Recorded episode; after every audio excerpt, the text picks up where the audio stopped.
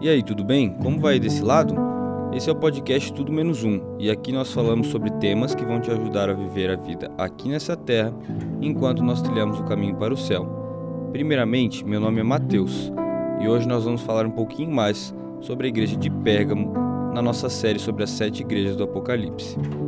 Sabe, nós paramos um pouquinho falando sobre a igreja de Esmirna, e quando nós relembramos isso, nós percebemos que depois dos dez dias proféticos, as mortes por causa do Evangelho tiveram uma pausa, quando Constantino assumiu o poder de Roma e se converteu então ao cristianismo, juntamente com a sua mãe. Surge então o Edito de Milão, que declarava que o Império Romano seria neutro em relação ao credo religioso do povo. Nesse momento, nós chegamos então à igreja de Pérgamo, 48 quilômetros de distância de Esmirna. A cidade de Pérgamo era conhecida por seu esplendor, porque ela ficava no topo de uma colina, por isso recebeu o nome de Cidade Gloriosa. Ela era um centro político famosa por sua diversidade cultural e religiosa. Ao longo de mais de dois séculos e meio, Pérgamo serviu como a capital política, intelectual e religiosa da Ásia. Era também uma das cidades mais elitizadas da Grécia Antiga. Ela ostentava uma biblioteca que competia com a Biblioteca de Alexandria, abrigando quase duas mil obras diversas. De todos os templos magníficos também que existiam na cidade, de Atena, Dionísio, Esculápio, a obra-prima mesmo era o enorme templo de Zeus, com uma fumaça que subia constantemente dele. Essa saturação de paganismo realmente fazia de Pérgamo o lugar onde Satanás habita, que é o que fala no verso 13. Em contraste com as outras igrejas, Pérgamo exibe um grande êxito e glória. O martírio já tinha passado, o tempo agora era de prosperidade e comodismo, o paganismo e o erro tinham se misturado com a verdade.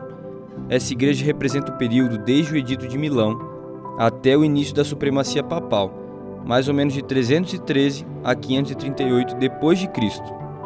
Jesus aparece para essa igreja como aquele que tem a espada afiada de dois gumes. O imperador romano era quem detinha o direito à espada, o poder da execução usado com muita frequência contra os cristãos.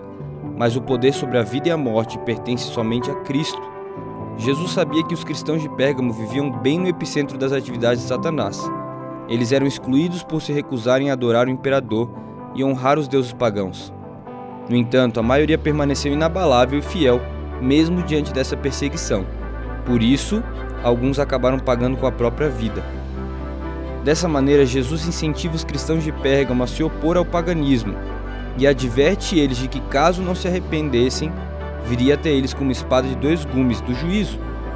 O único modo de evitar essa destruição seria por meio do arrependimento genuíno, dando uma reviravolta decisiva no relacionamento com Cristo.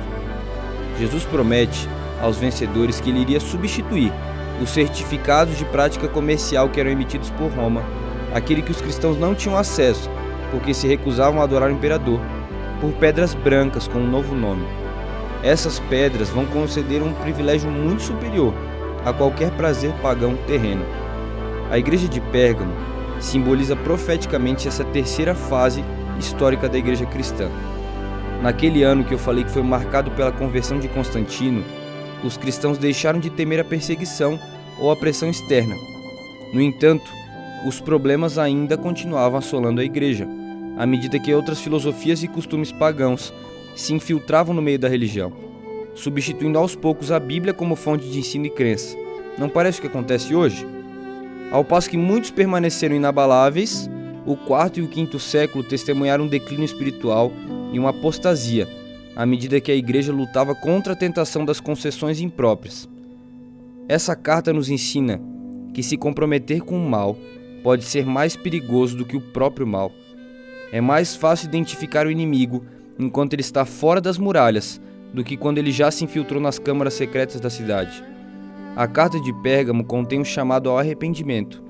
Deus promete, para os que se arrependessem, o maná e uma pedrinha branca. O maná nos lembra do êxodo, da caminhada para a terra prometida. O maná é o nosso sinal de esperança. A pedra branca nos lembra do sistema judicial romano, que usava as pedras brancas ou pretas para indicar o veredito final. A pedra branca significava absorção, o perdão.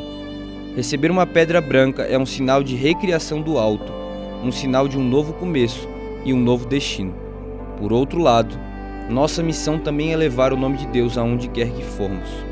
E aí, qual tem sido a sua decisão?